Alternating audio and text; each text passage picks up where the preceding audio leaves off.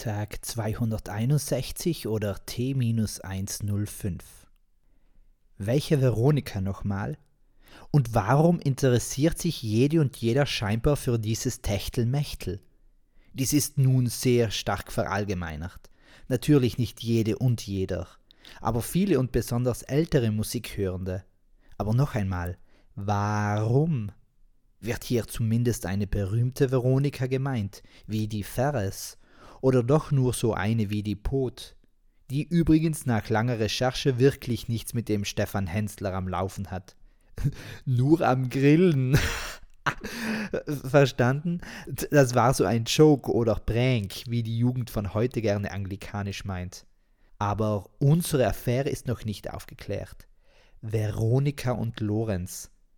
Was macht diese beiden so besonders? Das wäre jetzt ein Fall für unsere tierischen Ermittlungen, denn sollte es sich wirklich um zwei Personen handeln, dann dürften die ja auch als Tiere angesehen werden. Aber weil manche Menschen sich gegen solche Anschuldigungen wehren, meinen die Tiere, dass sie sich nicht auf dieses Niveau herunterlassen würden. Schade. Veronika und Lorenz. Ja, die Langform zum Lenz. Und das ist nicht die Schrägform zum Luis also dem mit dem starken Arm oder der nicht Dur oder Moll singt, sondern im Hamilton. Es gäbe ja noch genügend andere Luisen, ihre auch mit S geschrieben. Aber wer will schon etwas essen, das nicht gekaut werden darf? Wer kann die oder der kann? Sicher.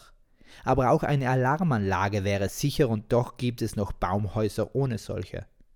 Und das hat rein gar nichts mit den Verschwörungsmythen rund um die Solaranlagen zu tun, welche von Außerirdischen eingebaut werden, um genügend magnetische Anziehungskraft zu entwickeln, sodass Solar, die Heimat des Allschurken Sols, an die Erde herangezogen wird. So schurkisch Sol auch sein mag, er kann sich nicht selbst fortbewegen. Er ist und bleibt mit seinen Planeten verwoben.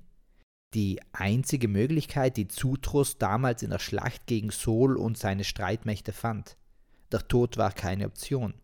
Der war damals im Urlaub. Er hatte sich schon so lange einen kleinen Asteroiden direkt hinter Pluto gebucht gehabt.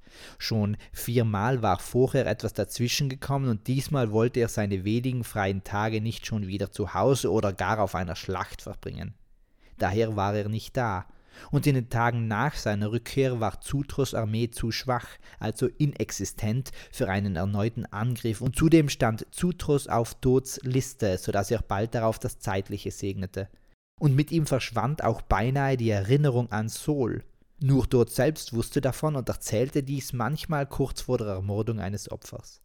Immer dann, wenn er melancholisch war und an Zutros dachte.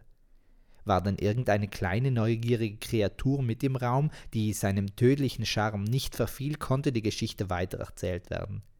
Faszinierend. Die Möglichkeiten, die außerhalb von unserem kleinen blauen Planeten noch offen liegen.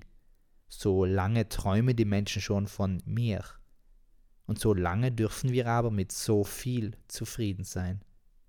Peace, Amen, and out.